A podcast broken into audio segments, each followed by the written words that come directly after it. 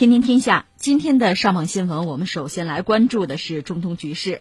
在霍尔木兹海峡附近港口船只遭袭和美国大军进逼波斯湾的背景之下，海湾地区局势不断升温。当地时间五月十九号凌晨，沙特阿拉伯官方通讯社发布消息称，沙特阿拉伯国王萨勒曼呼吁召开海合会，也就是海湾阿拉伯国家合作委员会和阿盟，也就是阿拉伯国家联盟的紧急峰会，对海湾地区的紧张局势进行讨论。沙特王储则与美国国务卿蓬佩奥通了电话。沙特外长朱拜尔在新闻发布会上指责伊朗试图破坏地区稳定，并且呼吁国际社会承担起责任，阻止伊朗的此类行为。此外，美国联邦航空管理局发布了一份通告，警告飞越波斯湾的航班有被误机的风险，称该风险来自波斯湾地区不断加剧的军事活动和政治紧张局势。而除了被误判的风险之外，在这一地区飞行的民航飞机还有可能遇到包括 GPS 干扰在内的通讯干扰。这个事儿吧，你看最近这几年网络上有个词儿叫吊诡，实际上就是有点奇怪。有点莫名其妙的意思，看不清楚哈。一方面呢，美国确实在排兵布阵，伊朗当然也没有闲着。美国指伊朗呢调动自己的弹道导弹，因为我们以前讲过，伊朗的技术，你要打移动的美国的核动力航空母舰不一定打得到，但是那些海外就是美国在海外的军事基地是搬不了家的，你也不可能全钻到地下去，对吧？所以对美军的威胁，在海湾地区这个驻军的威胁确实还是有。所以双方呢，等于都有所行动，都在排兵布阵。特别是美国呢，你看他的陆战队，嗯，另外航母打击群，还有这个轰炸机，就 B 五二轰炸机，对付伊朗呢，B 五二其实也就够用了，就这样一个状况。另外呢，最近在伊拉克也有动作，把一些就是所谓外交人员，相对来说用处不大、闲散人员都撤走了，这给人一种这是要动手的感觉。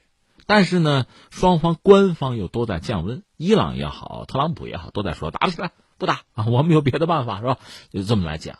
但这个时候呢，你看沙特站出来说：“兄弟们凑一块咱们开会吧，咱们需要商量商量。”就是这个海湾合作哈，这个委员会，嗯，加上这个阿盟，就咱们得商量商量。这个伊朗这么干，这是这不行啊，我们得做准备啊。如果我们真的是等到战争那一天，那我们不会客气啊，我们要维护自己的权益等等，是这么一个格局。另外还有一个事情让人琢磨不透啊，就是所谓罗生门，我们前两天也关注了，就是首先是阿联酋。他的游轮吧，包括这货船吧，遭到了攻击，但他自己也没有说清楚是谁干的，呃，损失有多大？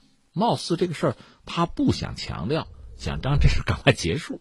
沙特呢也挨打了，就明说这是胡塞武装干的。嗯，当然我损失也不大，可是胡塞武装背后又是伊朗，就这么一个乱局，给人感觉是，这到底什么意思啊？你看这个犬牙交错，到底是谁想打，谁不想打，会不会打？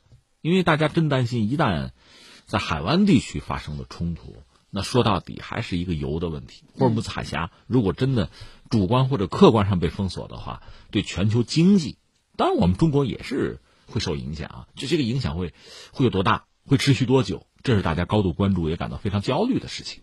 特别是刚才你谈到美国这个 FAA 还有警告，就说涉及到民用航空，在相关的这个地区上空可能会有危险，这个尤其让人感到很紧张。怎么说呢？因为多少我搜集这些资料，我跟大家可以可以分享一下。有两件事情值得一聊啊，就是一说这个事儿有可能发生啊，危险，我们就在历史上，我头脑里就会扫描一下，看看有没有类似的事件发生。有的，有两件事情值得一说。一九八七年，一九八八年，一九八七年有一件什么事儿？就是伊朗和伊拉克就两伊战争啊，我们聊过，双方都有所谓西船战。因为大家都是卖油、卖油为生的，是吧？我要想弄你的话，我就把你的油轮打掉，那就等于说让你卖不成油，让你饿死，我要绞死你。双方都是这个路数，有西城战就打击对方的城市，因为这两个国家大家知道，那个国内很多沙漠是吧，就不适合人类居住，那样城市不多，那城市就是人口聚集的地方嘛，我就打你城市。另外就是西船战，打对方的船。嗯，这里边我们就说伊拉克干了一件事情。其实前不久我们聊过，聊的不确切，我们再说一下。伊拉克曾经打了一条美国船，当然属于误伤啊。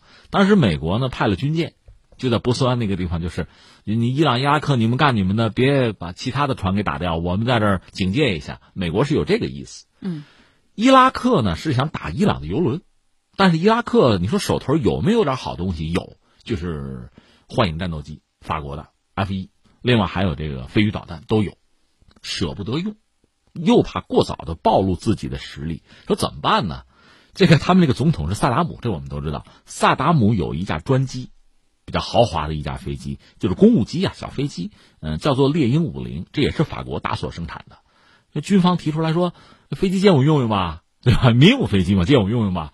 行啊，干嘛？就侦查，就去侦查了一圈，这飞机挺好用。然后说，要不咱们拿这个挂导弹去打伊朗船去吧？萨达姆当然说没问题啊，他下的命令嘛。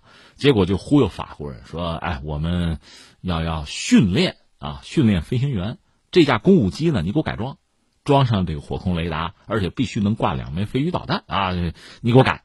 法国人也不知道啥意思，但是你给钱我就给你干吧，就改了。等于说你注意啊，这是一架民用飞机。在雷达上，它是个民用信号，但它实际上已经成了军用机了。拿这个去想干掉伊朗的一条游船，但是打错了，打的是美国船。美国人也看到这个飞机了，也没太在意，叫斯塔克号，挨了两枚飞鱼导弹，运气不错，第一枚呢打中了没炸，第二枚炸了，要两枚都炸，估计这船保不住了，死了几十号美国人。这是当时很重要的一个事件。我为什么聊这个事儿呢？就是民用飞机。经过改装之后，作为军用飞机使用，这是有先例的。换句话说，你在雷达上看到民用信号，那你恐怕也不敢掉以轻心。所以紧接着就有了一九八八年一个惨剧，当时是美国一条巡洋舰叫文森斯号，也是在波斯湾，伊朗的这个六五五号航班二百九十人，连乘客带这个空乘人员吧，他就是美国军舰当这是就伊朗的什么。军用飞机军用行动冲着自己来了，二话不说打打下来了。那一架飞机将近三百人，全部长空殒命，就是一架民航机被打下来了。那当时全世界就震惊了，就谴责伊朗，就骂说你们怎么这样，就没有人道。美国那边说那他战争状态嘛，这是误伤啊，没有办法。那就这样。所以刚才你说这个美国的 FAA 提出来说。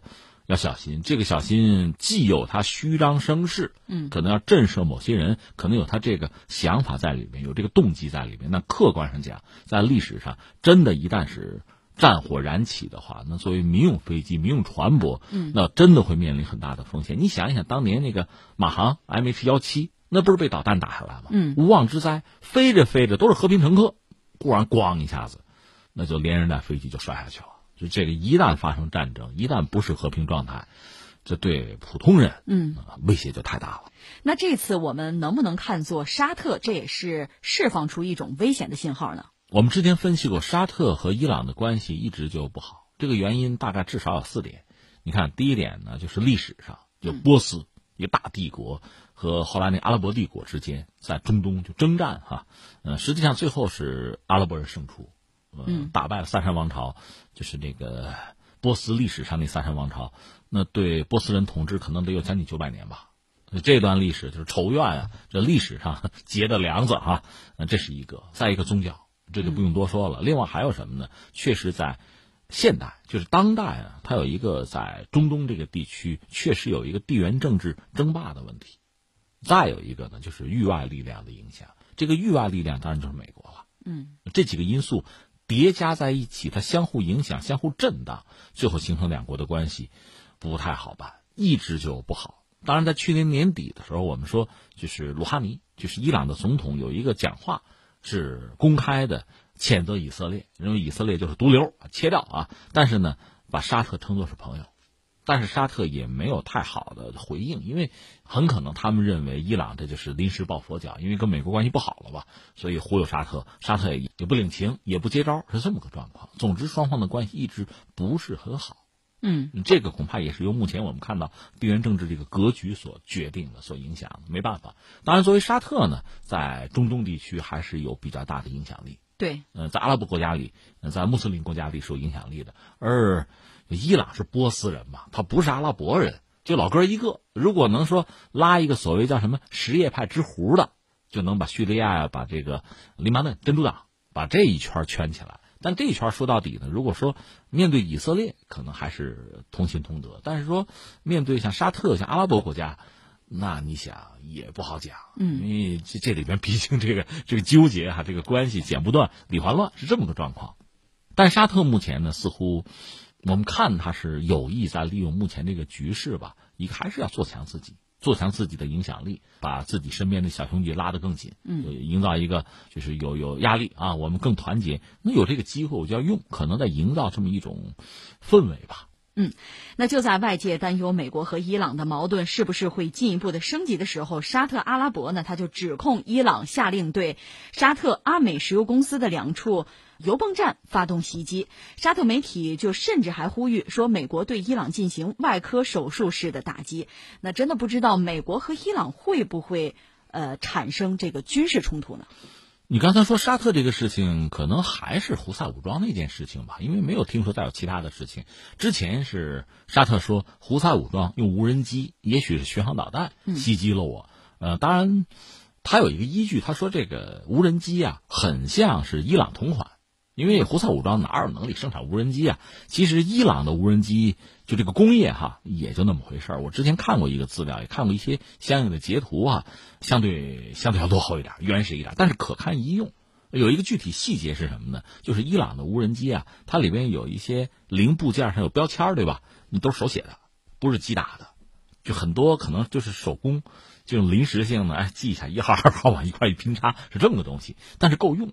那至于是不是伊朗真的是把无人机，就是自杀性的无人机提供给胡塞武装，然后胡塞武装去去操作，这个事情，反正沙特是这么认为的。但是你刚才讲就已经跳过胡塞，直接就说这是伊朗干的，这个也咱们说可能性也未必没有，因为无人机嘛，这个操控到底是谁按的那个电钮，谁是键盘侠，那你哪看得见？你说谁就是谁吧。所以你看，从沙特来讲呢，利用这样一个机会削弱伊朗，因为我们讲中东这个争霸嘛。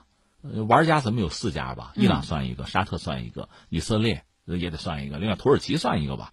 你这么说起来，沙特利用这个机会削弱一下老对手，如果有可能的话，那对他来讲当然是一个机会了。我刚才讲过，这四家所谓要争霸，争的是中东地区的这个霸主。至于全球的格局，我操那个心呢，对吧？那不是我该操心的事情。这个大家都有自己的定位，只是区域的霸主。所以对沙特来讲。搞就搞一家伙，如果美国能搞搞伊朗一下，包括以色列恐怕也会心中暗喜。但是美国是不是这么考虑问题？因为美国它是全球战略，中东战略只是全球战略的一部分。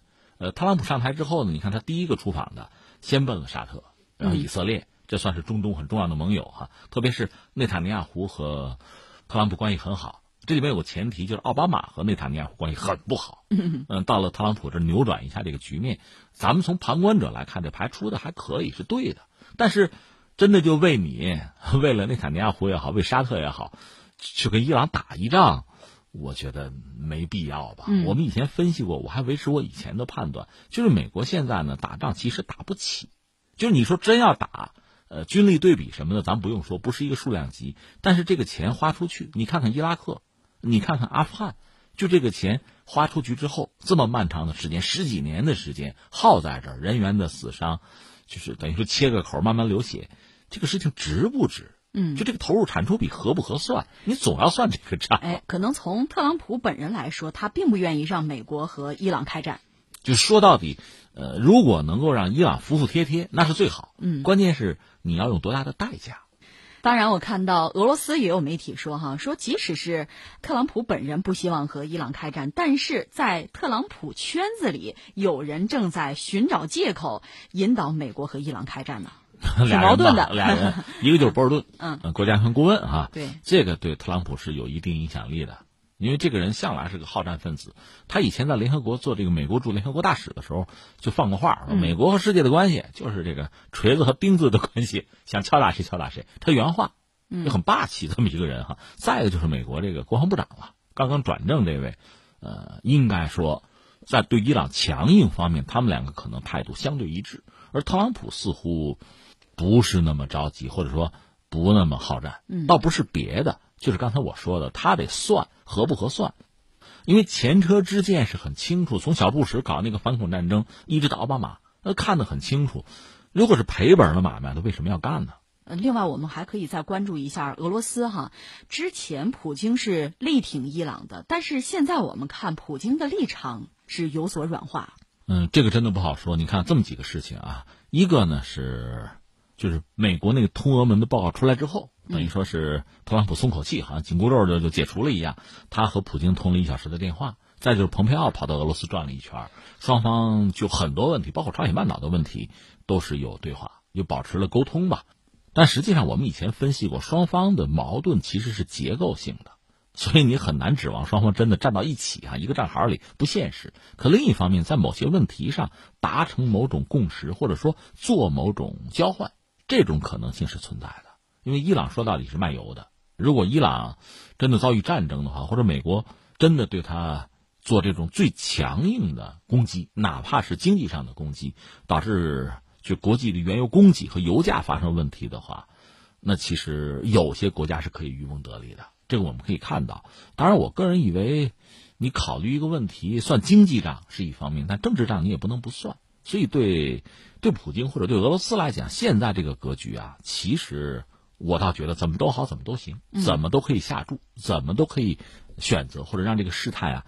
推动着向对自己有利的方向来转化，它相对来说，呃，余地和弹性是比较大。那相对来说，欧洲就比较尴尬。所以，俄罗斯就是普京这儿来说呢，我觉得比较轻松；欧洲就压力很大了。